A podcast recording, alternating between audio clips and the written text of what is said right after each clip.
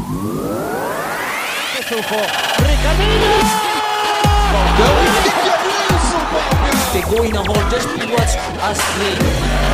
Ball, Zweikampf. Mr. Futsal, the Mr. podcast. Futsal, il podcast. Mr. Futsal, el podcast. Ja, herzlich willkommen, liebe Futsal-Aktivisten in diesen schwierigen Zeiten. Danke fürs Reinhören wieder bei Mr. Futsal, dem Podcast um das Geschehen im Futsal mit mir Daniel Weimer. Und ja, die meisten von euch äh, haben mit Sicherheit in diesen schwierigen Zeiten einiges privat an Umstellungen zu verkraften.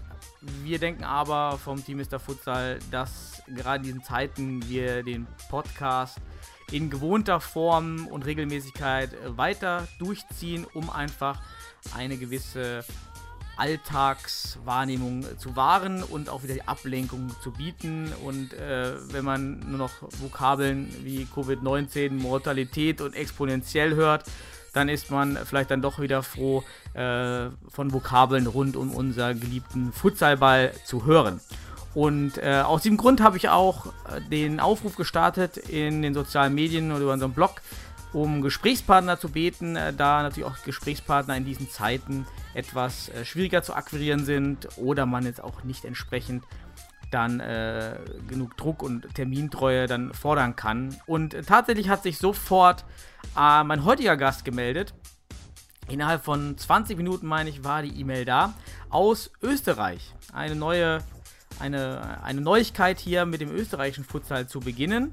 Und äh, mein Gast ist 36 Jahre alt, ähm, ist vom Beruf Sozialpädagoge, hat ähm, ungefähr um das Jahr 2010 hobbymäßig mit dem Futsal begonnen, äh, kam über den Kinder- und Jugendfußball eben auch, über das Techniktraining auf Futsal, ist dann äh, auch weiter eingestiegen in den Futsal, hat dann 2015 beim SV Austritts Team Future als Spieler auch begonnen und 2019 die Futsal Pantheras in Graz gegründet.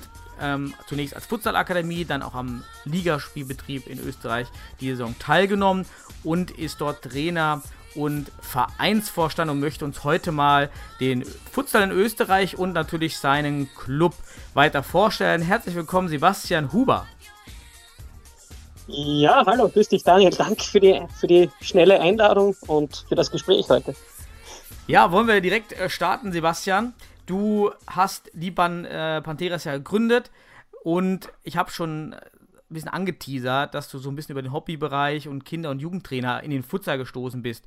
Vielleicht kannst du uns da mal erzählen, genau wie du äh, den Futsal für dich entdeckt hast aus dem Kinder- und Jugendbereich heraus.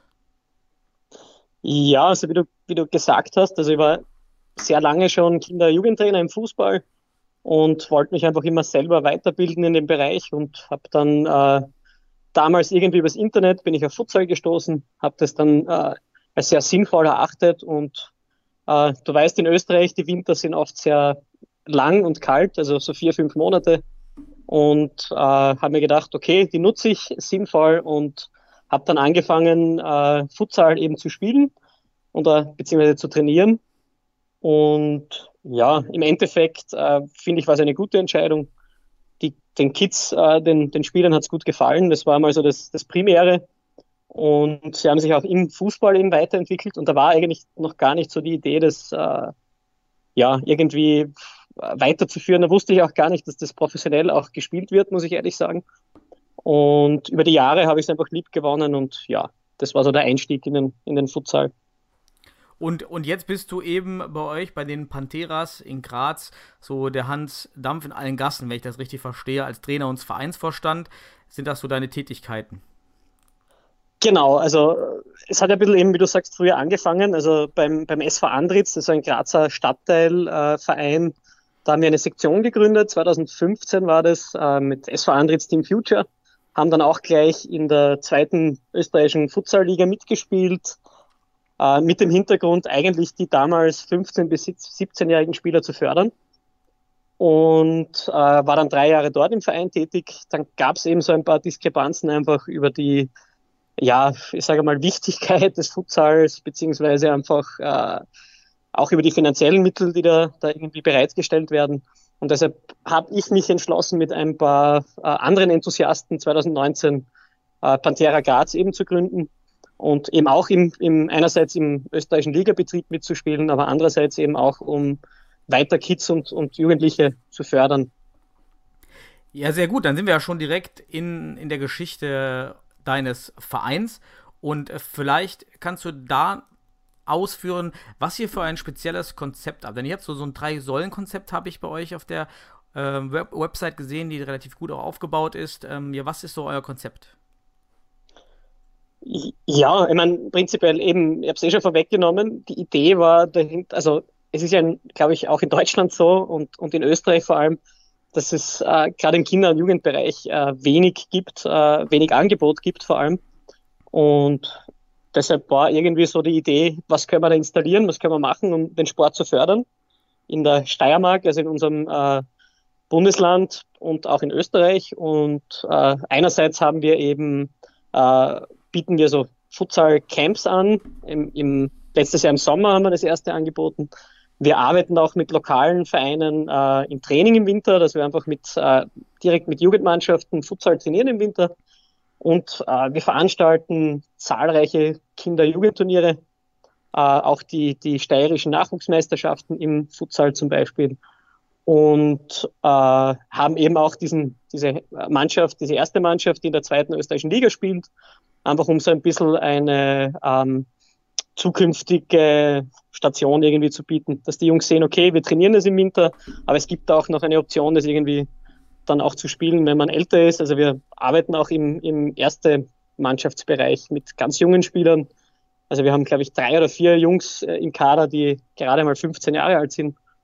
Also es macht da viel Spaß und ja, das, also das so irgendwie im Hintergrund. Und weil du sagst, im Säulen, also wir versteifen uns jetzt nicht auf diese, diese drei Säulen, sondern die Idee ist eher, wenn jemand mit einer guten Idee kommt, mit einem guten Projekt, dann versuchen wir irgendwie das zu integrieren und das funktioniert eigentlich bis dato sehr, sehr gut. Wird gut angenommen in unserer Umgebung und ja, das ist so ein bisschen die Sache. Also einfach den Futsal zu fördern in, in der Steiermark und in Österreich ist so ein bisschen das Ziel. Ja, Futsal fördern hört man natürlich gerne und gerade im Jugendbereich äh, ist es ja auch in Deutschland noch sehr, sehr, ja, sehr, sehr rar gesät mit äh, entsprechenden Projekten. Ihr könnt das so ein bisschen besser durchsetzen, denn ihr habt in Österreich da die Spezialität oder die Spezial oder wie sagen wir die, die spezielle Konstellation, dass ihr eben ab der U16 schon im Seniorenbereich spielen lassen könnt. Ist das soweit korrekt? Genau, also ab dem 15. Lebensjahr, also ab dem ersten Tag, wo der Spieler das 15. Le 15. Lebensjahr hat, ist er grundsätzlich spielberechtigt, auch im Futsal, also auch im Fußball bei uns. Also ist in beiden Bereichen gleich. Und wie gesagt, die Grundidee 2015 war ja immer einfach, äh, junge Spieler auch daran zu führen, dass die einfach diese Grundtechniken äh, im Futsal einfach vermittelt bekommen, dass die einfach äh, so ein bisschen diesen dualen Ausbildungsweg gehen. Also einerseits Fußball spielen, das, das tun halt die meisten natürlich, und andererseits aber auch äh, den Futsalbereich kennenzulernen und vielleicht auch da irgendwie unter Anführungszeichen Karriere zu machen, beziehungsweise in der zweiten oder ersten Liga zu spielen. Und da gibt es einige Jungs, die das einfach gut annehmen. Also ich merke auch so, wenn du mit 15-, 16-Jährigen arbeitest, dass die natürlich, äh, dass du da viel schneller irgendwie Erfolge siehst, dass die einfach gewisse Techniken, also ganz simpel zum Beispiel die, die Sohlenmitnahme oder also die ganzen Klassiker einfach viel schneller aufsaugen und, und das umsetzen. Und äh, das gefällt ihnen dann auch, weil sie natürlich im Fußball schon mit Erfahrungen rausgehen. Wenn die im Futsal mit 15 schon gegen Erwachsene spielen, dann äh, haben die einfach schon einen gewissen Erfahrungswert, äh, den andere vielleicht in dem Alter nicht haben. Also das ist also, so die.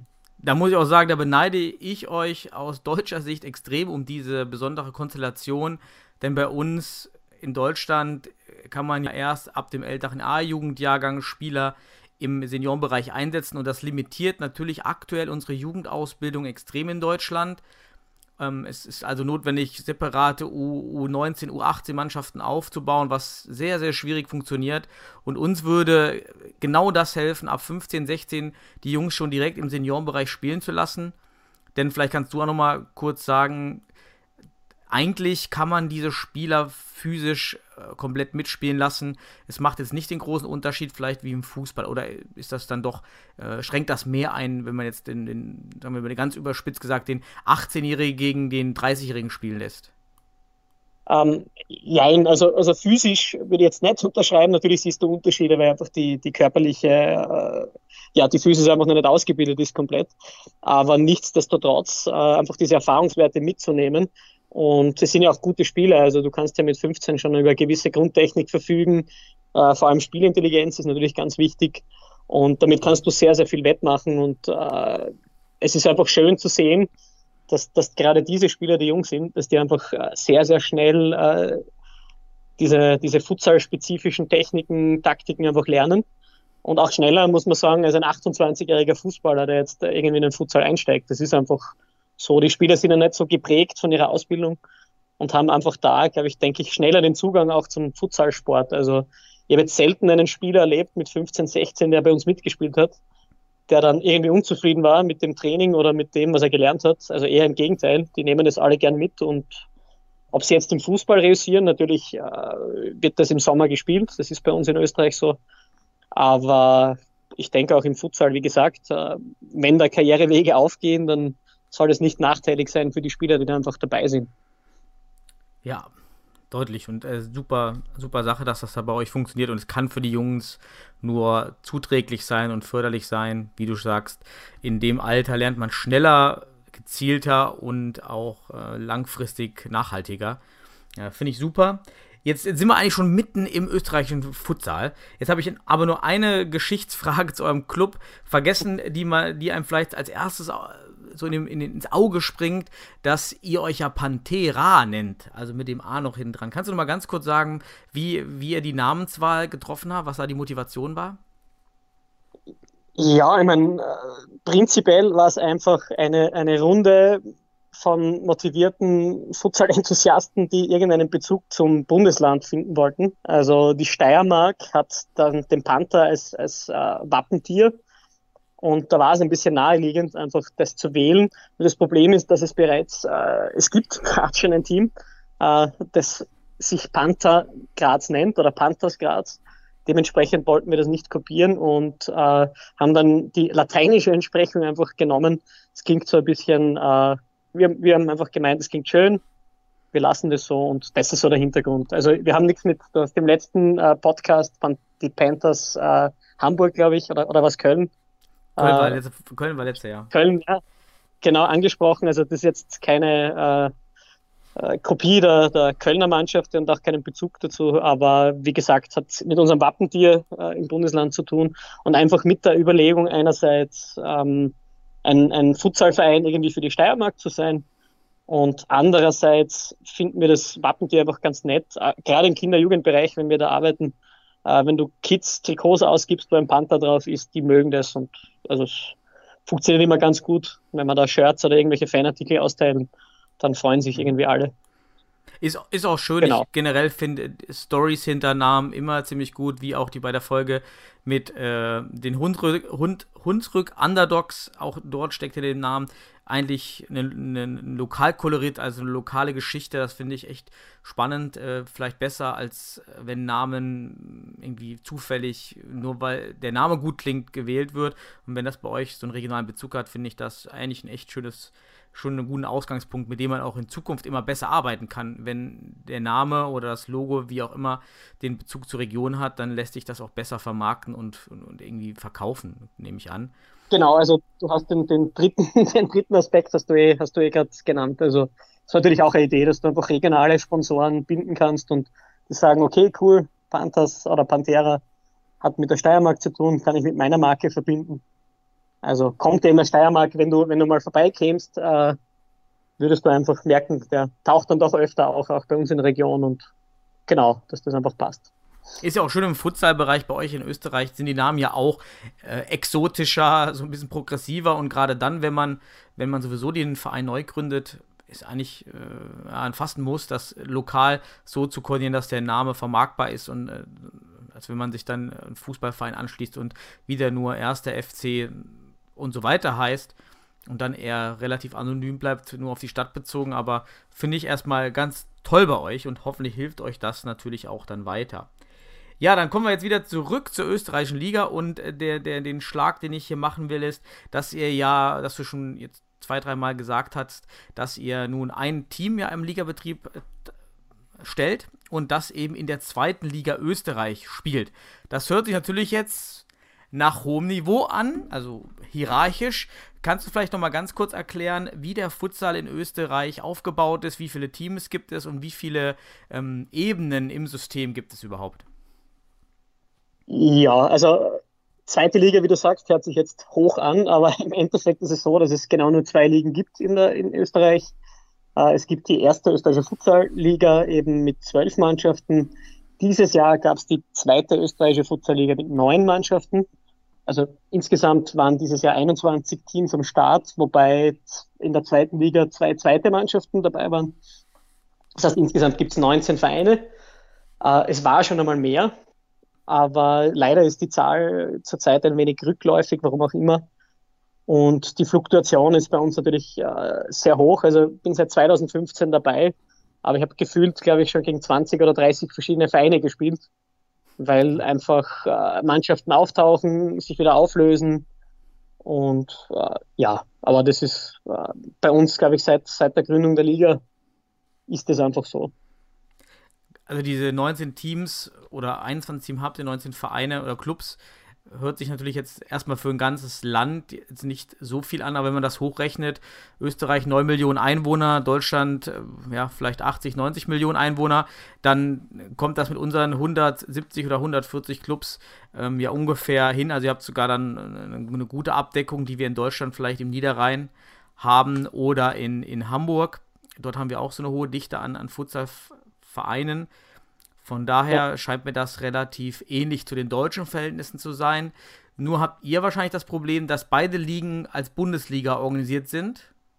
Also nicht keine genau, regionale also, Unterteilung gibt. Genau, also es, es gab äh, inzwischen die zweite Liga hat eigentlich immer einen anderen Spielmodus, je nachdem, wer, wer, wer dort spielt. Also es gab schon regionale Einteilungen, also eine zweite Liga Nord, zweite Liga Süd gab auch zweite Liga Ost und zweite Liga West, also je nachdem, äh, wo die Mannschaften lokalisiert sind. Aber prinzipiell ist es äh, eine gesamtösterreichische Liga, das heißt, äh, wenn du unter Anführungszeichen Pech hast, hast du schon weitere Anfahrzeiten. Also mhm.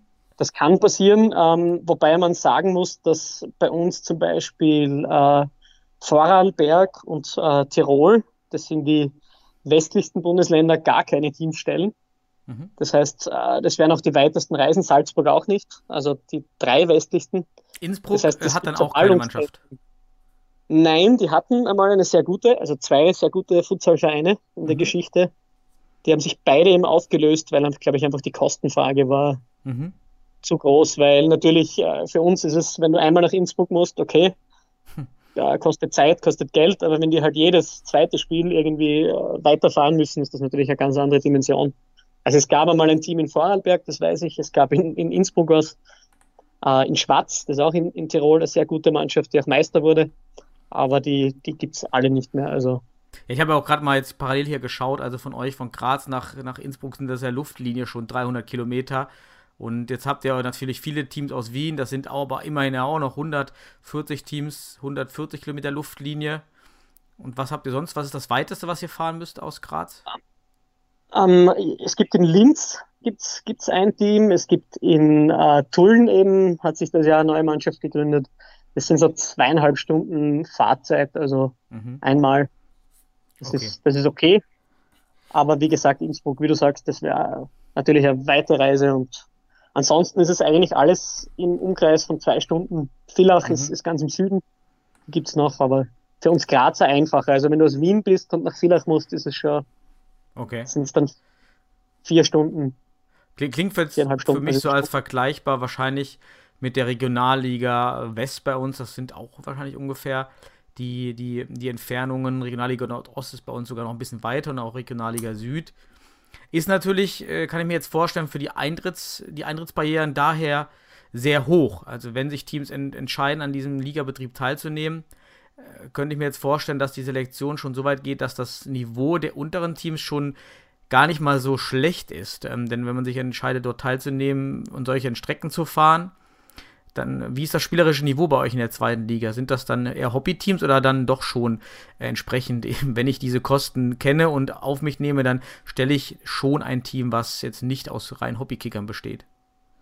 Also das geht dann auch nicht. Also wie du sagst, also ich glaube, äh, gerade diese Fahrzeit, diese Auswärtsspiele sind immer so, so eine, eine, eine Krux, weil du einfach äh, deinen Spielern vermitteln musst, okay, du musst den ganzen Sonntag freinehmen, weil äh, sonst geht sich das nicht aus. Und äh, das Niveau an Fußballern ist recht hoch, sage ich jetzt einmal. Also Futsal-spezifisch ist das Niveau natürlich niedrig, weil es wenig Training gibt in die Richtung. Aber es sind alles gute Fußballer, also die doch höherklassig spielen. Das merkt man schon. Also der Meister dieses Jahr, äh, aus, aus, auch, ein, auch eine Mannschaft aus Graz zum Beispiel, äh, die hatten doch einige Drittliga-Fußballspieler. Also die wirklich auf dem Weg zum Profi sind teilweise oder, oder kurz davor. Also Fußball, also Fußball Drittliga-Fußballer. Genau, mhm. Drittliga-Fußballer und ähm, da ist das Niveau natürlich hoch. Und wie du sagst, also das, äh, einerseits die Kosten für die Anmeldung für die Liga sind jetzt nicht so hoch. Da versucht der ÖFB äh, mit also Zuschüssen zu arbeiten. Das heißt, Schiedsrichterkosten sind sehr niedrig. Ich glaube, die Anmeldegebühr ist bei 500 Euro. Das ist jetzt nicht so dramatisch. Ich glaube, insgesamt. Äh, Kaution oder an, also bekommt ihr die 500 Euro zurück?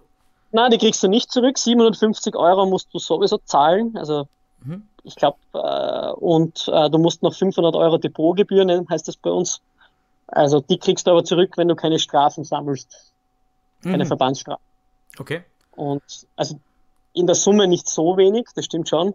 Aber ich glaube, es sind eher die, die Kosten, die halt äh, so entstehen. Also jetzt Fahrtkosten, äh, Hallenkosten, du weißt das eh, infrastrukturelle Geschichten. Also das, das summiert sich natürlich. Das ist klar. Und du merkst, also wir hatten ein, ein neues Team dieses Jahr, die hatten große Probleme, weil die natürlich äh, wenig Erfahrung hatten auch in dem Bereich. Und äh, die hatten schon Schwierigkeiten. Und die anderen Teams, die schon länger dabei sind, da merkt man schon, dass die, dass die äh, über die Kosten wissen und auch über, dass, dass die Spieler dann doch eben gute Fußballer sind zumindest. Mhm. Wie, wie, hat die, wie hat die, die Liga, also ihr habt ja die Bundesliga bei euch, auch die, beides in der Bundesliga sozusagen, aber die erste Bundesliga bei euch, seit wann gibt es die offiziell im, im, im ÖFB und wie hat der Futsal, nur mal so ein ganz kurzer äh, Abstrich, äh, wie hat der Futsal begonnen bei euch im Futsal äh, in Österreich? Ähm, also im ÖFB eingegliedert ist der österreichische Futsal seit 2010. Äh, 2006 allerdings gab es schon die ersten äh, Ligen. Ähm, wobei das, äh, das kennt ihr aus Deutschland, glaube ich, auch äh, eher so Turniere waren. Also das heißt, du bist irgendwie zu verschiedenen Orten gefahren und das wurde dann ein Meister gekürt. Dann gab es auch diese Sammelspieltage, äh, also so ab 2010, einfach um eben äh, Fahrtkosten noch immer zu minimieren. Und äh, die, in den letzten Jahren eigentlich gab es einen, einen Schub. Äh, einerseits wurden eben diese Einzelspieltage eingeführt, dass du halt wirklich jedes Wochenende ein, nur, nur mehr ein Spiel hast. Und äh, ja, seit, seit äh, 2019 gibt es auch die Nationalmannschaft. Also wir waren eine, eines der letzten Länder in Europa, die eine Nationalmannschaft gegründet haben. Und das hat jetzt noch einmal einen Club. Schub gegeben. ja, genau, Deutschland war ja auch äh, ein Spätzünder sozusagen. Ja.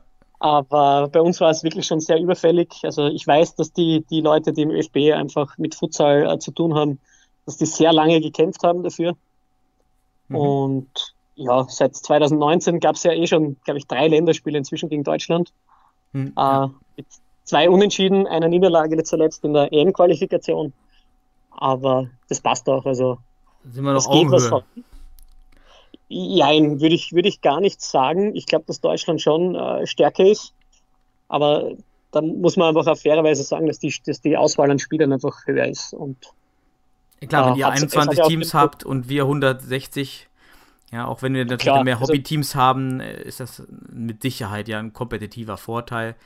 Äh, ohne, ohne genau, wobei ja auch, auch das Jahr, also auch das eine Jahr, ich glaube 2018 oder wann, wann bei euch die Gründung? Und das können. Der, National, ah, der Nationalmannschaft? Genau. Ähm, 2016 war, glaube ich, das erste Länderspiel, ja. Ja, dann sind sogar drei Jahre Unterschied eigentlich. Also die, die siehst du schon. Also da wird schon Futsal-spezifischer gearbeitet bei euch. Also auf verschiedenen Sektoren und dementsprechend äh, würde ich euch schon stärker einschätzen. Zurzeit noch, wie gesagt, aber ja, Futsal hat ja den Vorteil, du brauchst jetzt nur vier Feldspieler und einen Tormann. Das heißt, wenn die gute Qualität haben und du vielleicht noch den einen oder anderen guten Ersatzspieler hast, dann kannst du schon viel aufholen. Also. Ja, genau. Also, ist auf jeden Fall ein bisschen günstiger als Fußball. Ähm, ja, wie, also verstehe ich das richtig? Habt jetzt eure beiden Ligen, beide Bundesligen sind Ganzjahresligen ähm, mit Einzelspieltagen, nein, nein, Rückspiel. Ganz, ganz, ganz, ganz äh, falsch. Keine, keine Ganzjahresmeisterschaft, im Gegenteil. Äh, November bis Februar, vier Monate äh, wird gespielt. Es ist das Bestreben des ÖFB, dass es eine Ganzjahresmeisterschaft geben soll. Allerdings äh, gibt es in Österreich eine spezielle Regelung, die das sehr schwierig macht. Ich weiß nicht, ob ihr die, ich glaube, die habt ihr in Deutschland nicht. Ähm, es gibt die sogenannte Stammsportartregelung bei uns. Das heißt, äh, du musst dich quasi entscheiden, ob du Fußball oder Futsal spielst. Das Oh, musst du okay. dem Verband äh, bekannt geben. Mhm. Und äh, je nachdem, wenn du Futsalspieler bist zum Beispiel, dann äh, müssen wir dem Spieler für den Sommer äh, quasi die Erlaubnis geben, dass er Fußball spielt offiziell. Und umgekehrt muss der Fußballverein, wenn, wenn du Fußballspieler bist, äh, dem Futsalverein die Erlaubnis geben, dass der Spieler spielt. Und dementsprechend äh, gibt es keine Ganzjahresmeisterschaft, weil äh, ich sage mal 98 Prozent der Spieler im Fußball auch aktiv sind, die Futsal spielen in Österreich. Also ich habe kein paralleles Passwesen. Nein, nein, eben, äh, es läuft alles über den ÖFB. Und es gibt ja auch den ÖFB Cup seit zwei Jahren, vorher hat es die Challenge League gegeben. Und äh, es, es tut sich der ÖFB extrem schwer, dass, dass der zustande kommt, weil da gibt es eben die Regelung, dass nur Futsal-Stammspieler äh, teilnehmen dürfen. Und äh, Die dann Genau, in keinem also- Fußballverein registriert sind. Oder die dürfen Fußball spielen, die im dürfen Sommer. im Fußballverein registriert sein, ja, dürfen Ja. sie, aber ähm, müssen als Futsal-Stammspieler deklariert sein. Das heißt, der Futsalverein hat dann quasi die Macht, Mhm. dem theoretisch auch zu verbieten, dass der Fußball spielt, was natürlich kein Futsalverein macht, weil dann würden die Jungs sowieso nicht Futsal spielen. Ähm, aber das macht es halt ein bisschen komplizierter. Also das stelle ich mir sehr kompliziert vor, weil bei uns ist, wenn wir neue Spieler bekommen im Verein, ist das erste Argument immer kein Problem. Fußball, Futsal sind parallel, du kannst beides spielen. Ähm, ist auch in den meisten Landesverbänden so, dass Futsal Samstag ist, Fußball Sonntag, sich auch nicht überschneidet. Aber natürlich gibt es dann wieder die Problematik, dass sich einige Fußballvereine äh, gerade ab Oberliga dann sperren und Futsalverbot in die Verträge schreiben, was ich aber natürlich immer, weil es ein bilateraler Vertrag ist, eine günstigere Regel finde, als wenn man grundsätzlich zustimmen muss. Das finde ich natürlich. Genau, das ähm, macht es nämlich sehr schwierig. Also du musst quasi im, im, äh, vor, vor der Wintersaison äh, alle Fußballvereine, wo deine Spieler aktiv Fußball spielen, anrufen und mit dem Sektionsleiter quasi diskutieren, ob das in Ordnung geht, dass der spielt bei dir. Und äh, du kennst die Argumente, die einfach oft äh, genannt werden, ja, Verletzungsgefahr und und und. Äh, da kann es da passieren, dass ein Spieler da nicht spielen darf, weil der einfach das Okay nicht gibt. Also Mhm. Also habt ihr natürlich schwierig. recht wenige reine Futsalspieler, die dann eben nur. Ganz wenige. So, jetzt, ich kann jetzt nur von meinem Verein sprechen. Also es gab, es gibt ehemalige Fußballspieler, die auch höher gespielt haben, die jetzt ein bisschen auf den Futsal-Geschmack gekommen sind, die gesagt haben, okay, ich möchte ei- eigentlich nur Futsal spielen, was insofern schwierig ist, weil du denen wenig äh, Bühne geben kannst irgendwie. Mhm. Und äh, auf der anderen Seite, ähm, also bei den anderen Vereinen war es sehr oft der Fall, dass dann irgendwie die Facebook-Nachricht rauskam, ja, Spieler XY kann nicht spielen, weil der Verein äh, die Freigabe verweigert hat. Hm. Und das sind dann teilweise Spieler, die auch äh, im Nationalteam spielen oder, ähm, oder Stammspieler sind eigentlich im Verein. Also das ist ganz schwierig. klingt für mich auch sehr, sehr schwierig, das in der Organisation auch für die, für die, für die Stärkung der Liga ähm, als Argument zu bringen, ist natürlich echt schwierig, das äh, zu planen und äh, kann ja auch sein, jemand sperrt den unerwartet den Spieler. Ist natürlich für die Planbarkeit eine Katastrophe äh, Ich mein, mitunter. Der Vorteil ist, weil du das sagst, äh, also es kann zumindest die Planbarkeit ist schon gegeben, weil wenn, das, wenn der Verein einmal das Okay gegeben hat, kann er es nicht mehr zurückziehen. Das heißt, wenn der sagt im, im Herbst, okay, der darf den ganzen Winter spielen, dann ist das nicht mehr rückgängig zu Okay. machen. Also der spielt dann auch, außer der Verein legt dem Spieler halt dann irgendwie nahe, okay, wenn du jetzt da Futsal spielst, dann spielst du den ganzen, das ganze Frühjahr nicht mehr Fußball bei uns. Dann wird er sich wahrscheinlich trotzdem für den Fußball entscheiden, aber der administrative, administrative Weg ist dann irgendwie äh, abgeklärt. Aber spielen die Spieler dann trotzdem Fußball parallel im Trainingsbetrieb der Fußballvereine weiter? Oder ist es so, dass man dann gar nicht mehr Fußball im Winter spielen darf? Ähm, schwierig. Also, na, man merkt es im Trainingsbetrieb. Also, die Fußballsaison geht ja meistens bis Mi- Mitte November bei uns, Mhm. äh, wo aber schon die Futsal-Vorbereitung beginnt. Oder eigentlich Mitte November beginnt schon die Meisterschaft. Also, das, die meisten steigen direkt vom Fußball in den Futsal ein. Mhm. Und ähm, viele Vereine starten im Jänner bereits mit der Fußballvorbereitung. Mhm. Und da kann es dir eben passieren, dass die Spieler dann nicht mehr für den Futsal zur Verfügung stehen.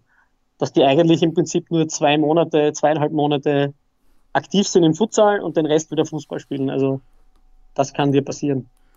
Okay, dann haben wir. Und muss ich sagen, ist mir auch schon passiert im, im Verein. Also dass du einfach Spieler kurz hast, dich eigentlich freust, okay, der Spieler hat sich irgendwie äh, entschlossen, Futsal zu spielen.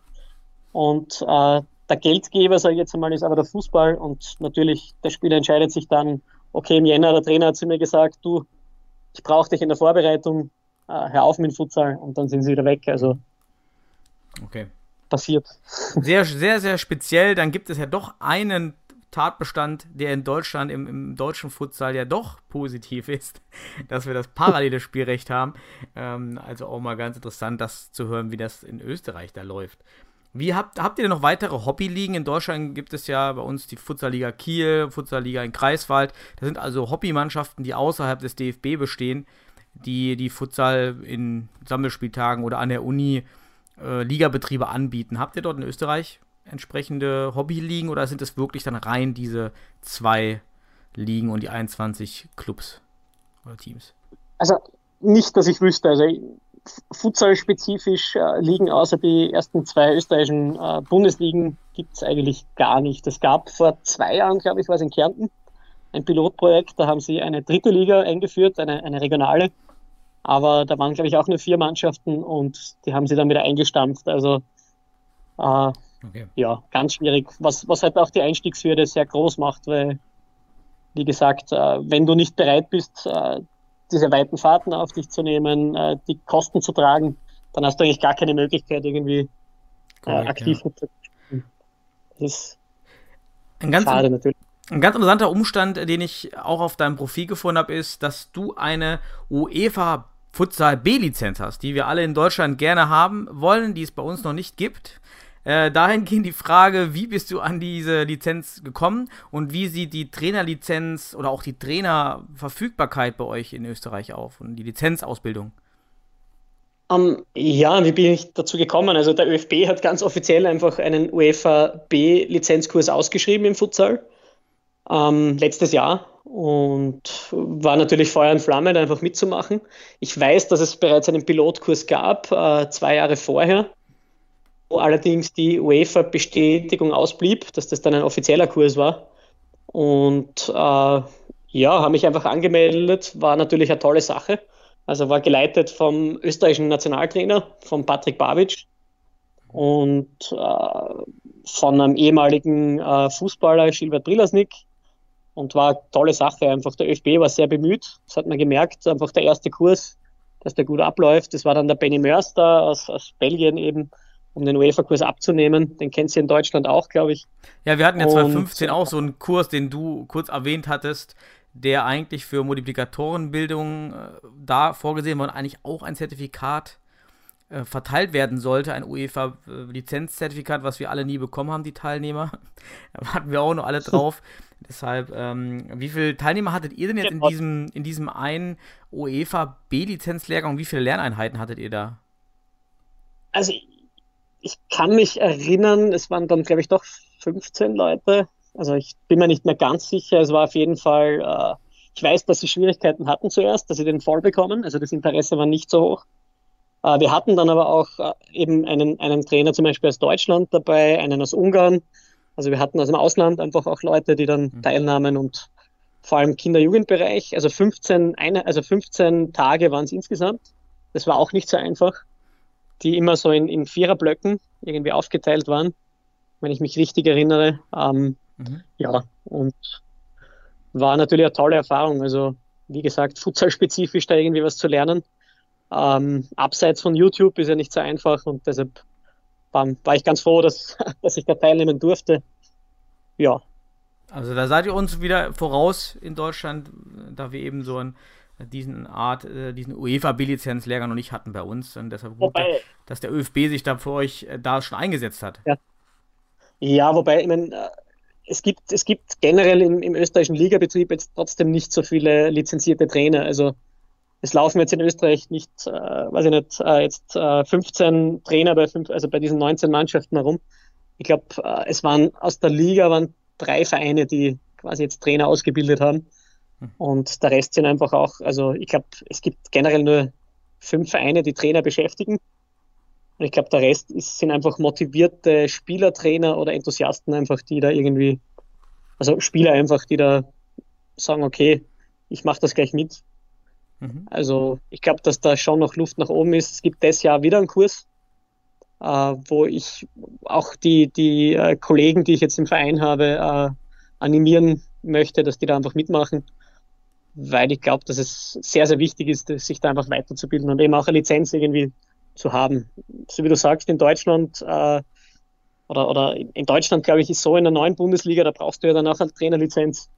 Also da gibt es ja, wenn es bei euch keinen Kurs gibt, gibt es da ja Schwierigkeiten irgendwie. Und äh, ja, soll jetzt dieses Jahr wohl einer angeboten werden. Ähm, so richtig steht das Curriculum wohl noch nicht, aber ja, da seid ihr uns wirklich eins voraus und ja, seid froh. seid froh, dass ihr das habt. Hilft auch bin ich, bei der, bin ich sehr, also. Glaube ich. Ja. Genau. Äh, ja, letzte Frage zum, zum Futsal-System in Österreich, bevor wir dann noch wieder zurück zu eurem Pantheras kommen. Äh, direkter Vergleich oder Torverhältnis, wie wird das bei euch gehandhabt? Ist ja immer im Futsal ein bisschen kritisch, gerade bei uns in Deutschland äh, mit der Regionalliga Nordost, äh, die äh, dann ja auch aufgrund des Torverhältnisses ähm, primär auch entsprechende Resultate dann auch generieren. Wie sieht das bei euch in Österreich aus? Äh, seit dieser Saison haben wir den direkten Vergleich, aber wie es oft ist im Sport, äh, hat einfach ein Ereignis irgendwie dazu beigetragen, dass diese Regel verändert wurde. Also letztes Jahr waren einfach zwei Mannschaften im direkten Kampf um den, um den Playoff-Aufstieg und äh, brauchten eben hohe Siege. Und dann kam es eben zu einem äh, 34 zu 1 Sieg von einer Mannschaft, äh, wohingegen die andere dann irgendwie 10-0 gewonnen hat und die 34 zu 1 Truppe äh, wegen dem besseren Torverhältnis aufgestiegen ist. Und das war natürlich bitter für die andere Mannschaft. Und dann hat man irgendwie umgeschwenkt, was ich sehr gut finde grundsätzlich, weil ich glaube auch, dass das direkte Duell irgendwie dann mehr zählt und ich glaube, es hat niemand irgendwie was davon, wenn ein Team 34-1 gewinnt. Also unabhängig davon, wie das zustande kommt, aber äh, wenn ich gegen ein schwächeres Team spiele, glaube ich, habe ich einfach als Trainer die Möglichkeit, okay, dann bringe ich halt auch Spieler, die jetzt nicht so viel gespielt haben, weil das Torverhältnis vielleicht nicht so wichtig ist. Und in dem Fall haben die dann trotzdem irgendwie, ja, 40 Minuten, 34 Tore. Das ist natürlich, kann man sich ja ausrechnen. Ja, ah, kenn, eine hohe Trefferfrequenz. kennen wir eben auch bei uns aus einigen Regionalligen. Ja, ähm, äh, und der meiste, der häufigste Grund ist eben dieses, ähm, dieses Torverhältnis. Und super, dass ihr da jetzt, glaube ich, umgestellt habt, denn damit umgeht man ja auch dann diese strategischen Spiele oder dieses dieses, ähm, ja, diese, diese nicht leistungsgerechte Entscheidung, ähm, dann ist schon gut. Ja, achso, übrigens, wer ist denn eigentlich bei euch, äh, vielleicht die, die sich im österreichischen Futsal nicht so auskennen, die, die meisten, die, die Reihensieger, so wer sind die bekanntesten Namen nochmal, dass wir am Ende nochmal, wenn man Teams nochmal hört. Von den Teams, oder? Ja, genau, so die meisten ja, Meister oder so. Ja, die Allstars Wiener Neustadt sind jetzt zum dritten Mal Meister geworden hintereinander. Die sind sehr stark. Die haben letztes Jahr auch gegen TSV Weilimdorf äh, in der Champions League Quali gespielt. Dort äh, sind dort unterlegen. Ähm, Stella Rossa Wien ist oder der Seriensieger in, äh, in Österreich oder der, der die haben, glaube ich, sechs Titel inzwischen und äh, Allstars jetzt auch. Ich glaube, die sind jetzt gleich auf. Und ja, es gibt einige Teams, die sehr gute Arbeit äh, machen. Fortuna Wiener Neustadt, also Wiener Neustadt, lustigerweise ist irgendwie so ein ähm, ja, ein Hotspot des österreichischen Futsals.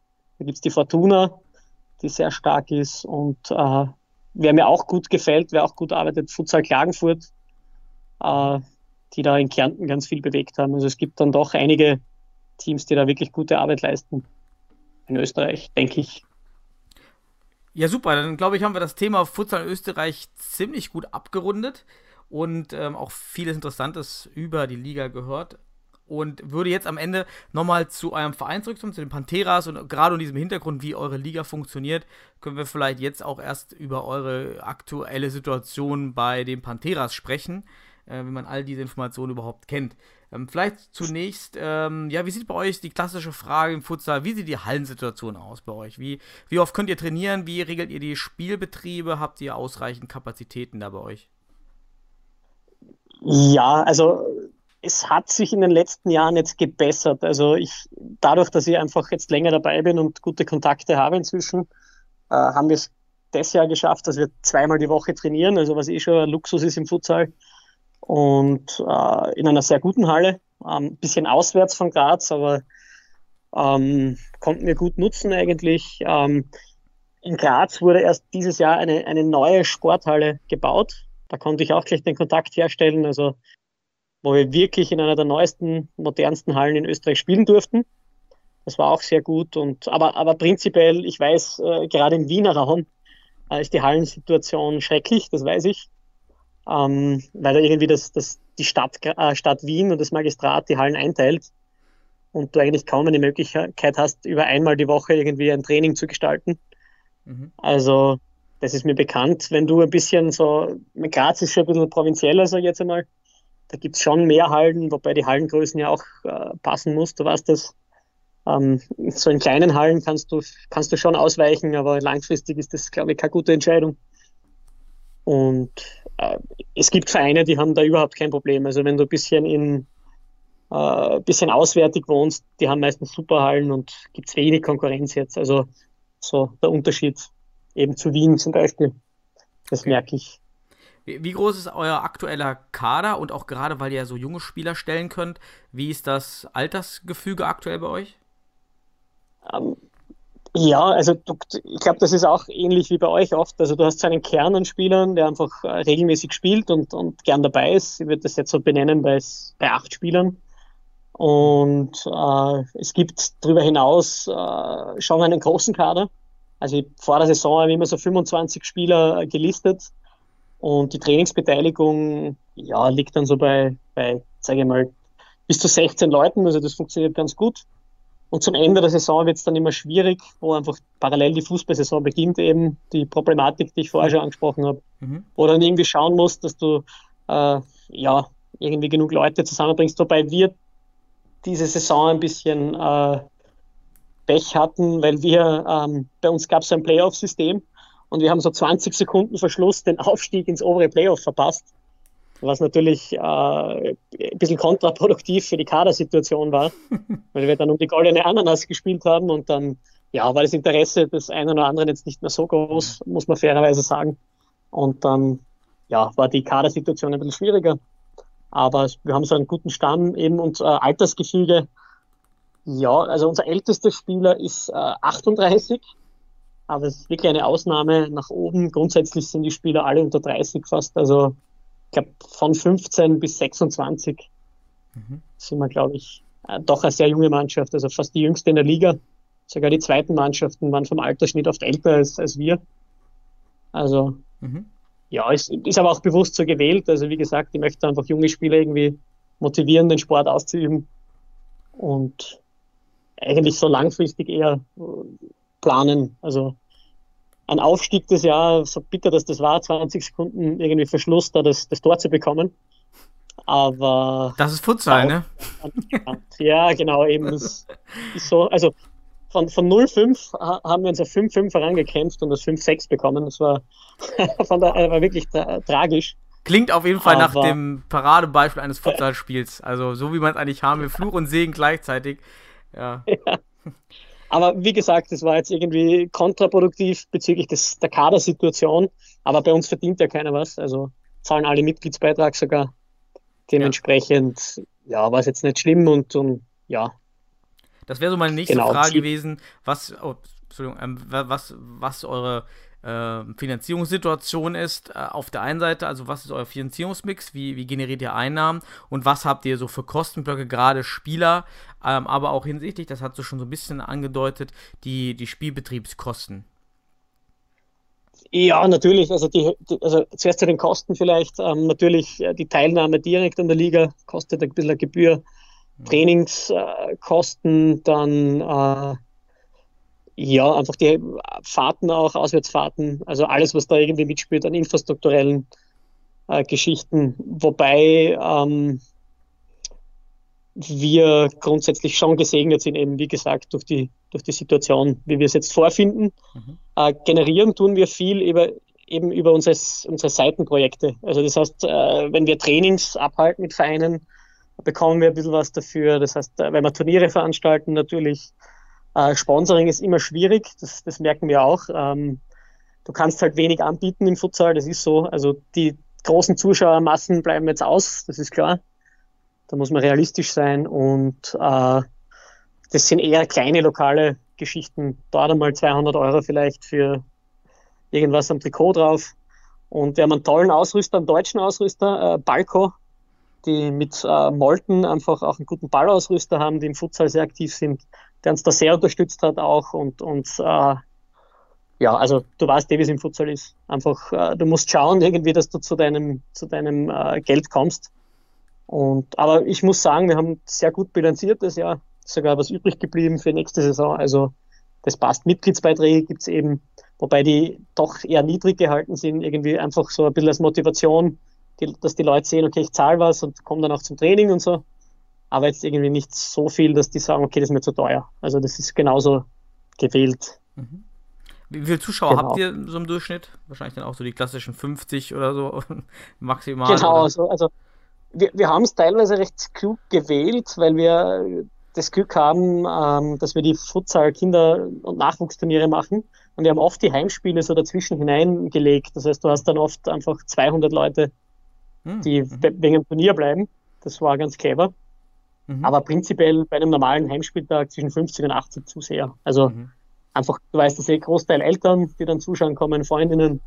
Und äh, wir haben ein bisschen Glück durch die Location einfach, dass da wirklich Leute kommen und den ganzen Tag oft verbringen, weil da ist dann Futsal, dann ist Handball dahinter, dann Basketball.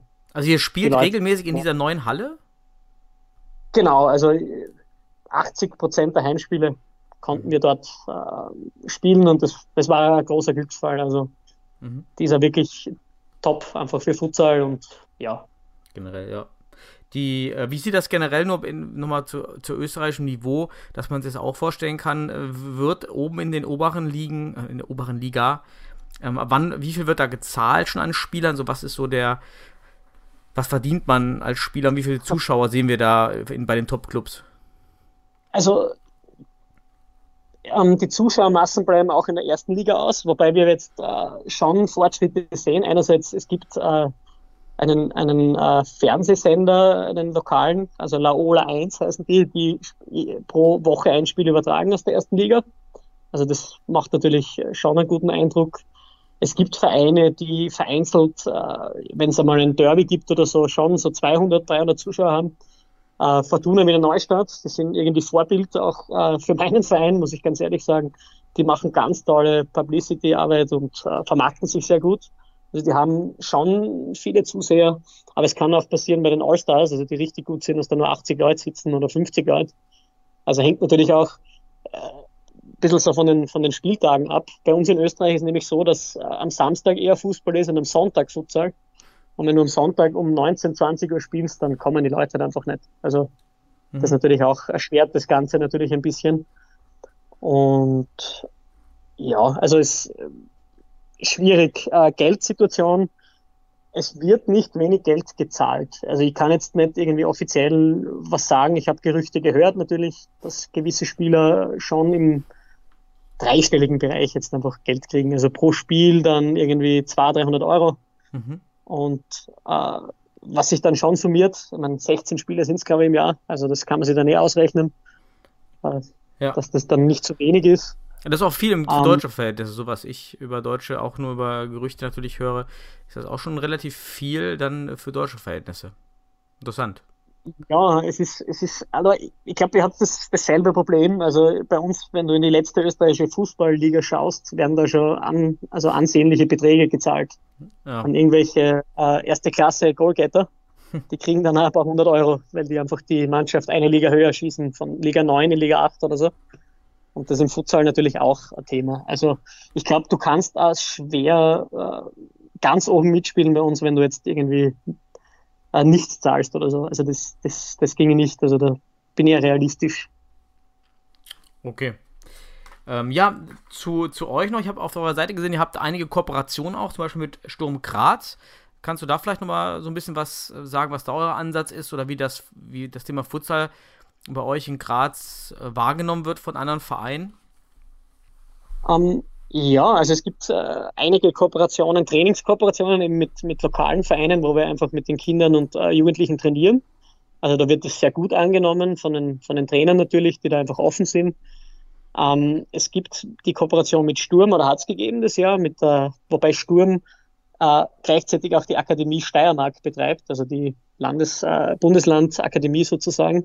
Und ähm, einerseits äh, war das irgendwie daran geknüpft, dass ich als äh, Trainer da beim Akademiekonvent, wo alle Bundesländer zusammenkamen, äh, als Futsal-Coach einfach auftrat und äh, die Mannschaft äh, ja da einfach gecoacht habe und unterstützt habe im Training. Und andererseits waren aber Akademiespieler bei uns im Winter auch tätig. Also einfach auch äh, 16, 15, 16-jährige Spieler, die, äh, wie gesagt, im Winter ähm, ja, bei uns auch äh, trainiert und gespielt haben. Und ja, wurde, sage ich mal, so lala angenommen. Also die Motivation war am Anfang hoch irgendwie und hat sich dann auch reduziert. Also vor allem, weil, weil Sturm Graz natürlich trotzdem äh, Fußball ganz klar im Fokus hat. Und dann gab es dort einen Trainerwechsel auch noch. Das heißt, die Ansprechperson war dann nicht mehr da. Und dann war irgendwie das Projekt auch irgendwie gekippt jetzt einmal. Also Aber grundsätzlich war es schon einmal äh, ein guter Ansatz. Also ein Sturm war jetzt nicht abgeneigt, irgendwie was, was, was zu machen mit uns. Aber dann höre ich raus, dass trotzdem äh, Futsal als Zusatzeinheiten im Jugendbereich, als Technikeinheit noch nicht so weit auch verbreitet sind wie auch bei uns in Deutschland eben noch nicht. In den Fußballvereinen. Na, also in Österreich ganz, ganz klar, der Hallenfußball ist, ist äh, bei uns Kaiser. Also das heißt, äh, die, der Großteil ist auch damit aufgewachsen, auch der Trainer. Und äh, die sind einfach gewohnt, den Ball gegen die Bande jetzt zu schießen, sage ich jetzt einmal. Und äh, verstehen oder ist einfach, du kennst eh die Problematik, ist einfach so eine emotionale Gebundenheit einfach an das Thema, äh, dass, dass es oft schwer ist, irgendwie die Vorzüge vom Futsal jetzt irgendwie durchzubringen. Aber ich merke gerade bei den jüngeren Trainern eben, dass da trotzdem irgendwie eine Bereitschaft da ist. Auch bei Sturm eben, also der Akademieleiter ist das sehr positiv, äh, steht da sehr positiv gegenüber. Aber wie gesagt, der Fußball ist, Fußball ist einmal Nummer eins, dann kommt Hallenfußball und dann ist irgendwie Futsal so von der Rangordnung.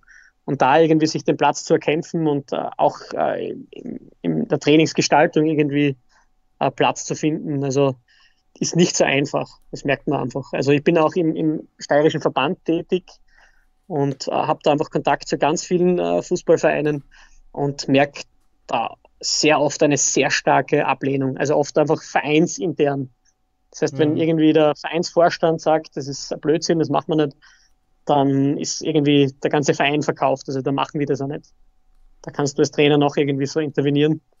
Und da gibt es halt nach wie vor viele, also du kennst das eh wahrscheinlich in Deutschland, wird es ähnlich sein, aber das ist ja oft so, wenn neue Dinge kommen. Funinho ist so ein Thema auch, das äh, in Österreich gerade irgendwie Einzug hält und auch sehr kritisch gesehen wird. Also alles, was nicht den Elferfußball oder den Hallenfußball betrifft, äh, ja, wird halt oft äh, schlecht gemacht oder einfach auch nicht akzeptiert. Ist aber wie gesagt dasselbe, ja. Also ist genau dasselbe Problem. Es dauert sehr lange, bis die Durchdringung beginnt, dass man sich ja auch im Feldfußball anders, äh, ja, also je mehr Ansätze man fährt, desto eher fördert man ja andere Aspekte des Spiels. Und das durchdringt leider auch die Jugend, gerade die Jugendausbildung, nur sehr, sehr langsam, eben auch mit Funinho, das eben auch noch kritisch äh, gesehen wird. Ähm, ja, also ist exakt gleich. Da sind Deutschland und Österreich dann doch nicht so weit entfernt. Ja, wie sieht es bei euch in der Zukunft aus? Habt ihr besondere Projekte, Jugendprojekte, Aufstieg? Was steht bei euch an jetzt in den nächsten äh, Monaten? Mal jetzt die Krise ausgeblendet. Ja, also bevor es jetzt irgendwie zu, dem, äh, zu der Krise kam, wie du, wie du ansprichst, ähm, war ich schon recht am, am Werbung machen. Wir wollen eine, eine Jugendliga äh, gestalten. Äh, haben schon, habe schon mit einigen Vereinen gesprochen, die da sehr positiv äh, gegenüberstehen und äh, wollen im Winter dann einfach äh, im, im Kinder- und Jugendbereich mit einer oder zwei Ligen starten. In, in Graz? einfach, ganz, in, in Graz, Graz, Graz also mhm es ist noch die Frage, wie viele Mannschaften bekommen wir zusammen. Also es ist so ein bisschen so die Idee, ab vier Mannschaften kannst du sowas machen. Hm. Einfach sich ein paar Mal treffen, einen Spieltag machen, eher so ein Sammelspieltag eben auch. Und das hat vielleicht drei, vier Mal im Winter und dann gibt es halt einen Meister. Das ist so ein bisschen die Idee, eben im Futsal. U12, äh, U12 dann oder U15? Was, was, was schwebt euch da vor? Genau, also die kleineren eher, also so ab U10 bis äh, U14 habe ich jetzt einmal. Bei den Älteren wird es bei uns schon schwierig, weil wir einfach zu wenig äh, Mannschaften haben, auch im Jugendbereich im Fußball inzwischen. Und wir natürlich die Fußballvereine als Ansprechpartner haben. Ähm, aber eben das irgendwie da mal zu schaffen und äh, ob es dann Steiermark weit ist, hängt dann natürlich davon von der Teilnehmeranzahl ab. Also es gibt ein paar Vereine, gerade die Obersteiermark ist da ist gerade ist schon futsal-affin. Die sind ja doch eher offen dafür zum Beispiel und muss man einfach schauen, was ist einfach logistisch machbar. Also wir haben ja auch unsere Grenzen irgendwie äh, bei den Projekten. Und äh, im Herrenbereich natürlich äh, langfristig dann schon, um den Aufstieg mitzuspielen. Also vor allem, weil meine Intention ist, dann irgendwann auch einmal eine zweite Mannschaft eben stellen zu können. Das heißt, noch mehr Menschen irgendwie den, den Futsal äh, offen zu legen. Das ist so die Idee. Wenn du nur zweite Liga spielst, äh, wie gesagt, das Niveau ist sehr hoch, ähm, kannst du oft äh, nicht Spieler dazu nehmen, äh, die du vielleicht auch gern dabei hättest, weil die einfach Lust haben am Futsal und noch Zeit brauchen. Und das könnte man eben auffangen mit zwei Mannschaften. Aber das ist halt so Zukunftsvision und ja, wie gesagt, einfach den Futsal zu fördern, ist natürlich ein großes Ziel.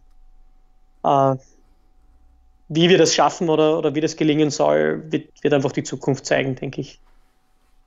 Genau. Ja, Sebastian, dann äh, hört man ja raus, dass du da ganz viel vorantreibst als Pionier und Futsal-Aktivist. Das hört man mal gerne und ähm, mehr Leute von deinem Schlag braucht es in Österreich, genauso wie in Deutschland, glaube ich. Und ich hoffe, dass du deine Kraft in die Projekte setzen kannst und die dann auch erfolgreich umsetzen kannst und dass äh, das Futsal-Fieber äh, äh, dann äh, da auch mit weiter verbreiten kannst in Österreich. Wünsche dir soweit erstmal alles Gute für deine Projekte. Dank dir für den, die relative Bereitschaft, relativ kurze, spontane Bereitschaft für den Podcast und wir haben jetzt fast eine Stunde aufgenommen mussten ja auch den ganzen österreichischen, Futs, den ganzen österreichischen Futsal ja doch nochmal mit beleuchten. Fand ich super interessant, ähm, weil es da auch kaum Einblicke eben, man hat dann seine Brille auf, seine Landesbrille Deutschland und schaut sich selten mal an. Ja, danke, dass du auch einen Ausflug in den österreichischen Futsal unternommen hast. Ich glaube, dass das äh, insofern sehr spannend ist, weil es doch viele Parallelen gibt, ein paar Unterschiede eben, aber äh, ich höre deinen Podcast ja auch sehr gerne, weil ich einfach auch gern hinhöre, wie machen das andere Vereine, was haben die für Projekte. Und danke dir für deine Arbeit, einfach, dass du das machst und äh, freue mich, wenn wir uns in Zukunft einfach noch öfter austauschen können zum Thema Futsal.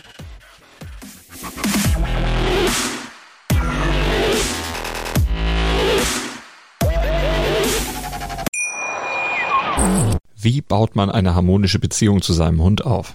Puh, gar nicht so leicht. Und deshalb frage ich nach, wie es anderen Hundeeltern gelingt, beziehungsweise wie die daran arbeiten. Bei Iswas Dog reden wir dann drüber. Alle 14 Tage neu mit mir, Malte Asmus und unserer Expertin für eine harmonische Mensch-Hund-Beziehung, Melanie Lippisch. Iswas Dog?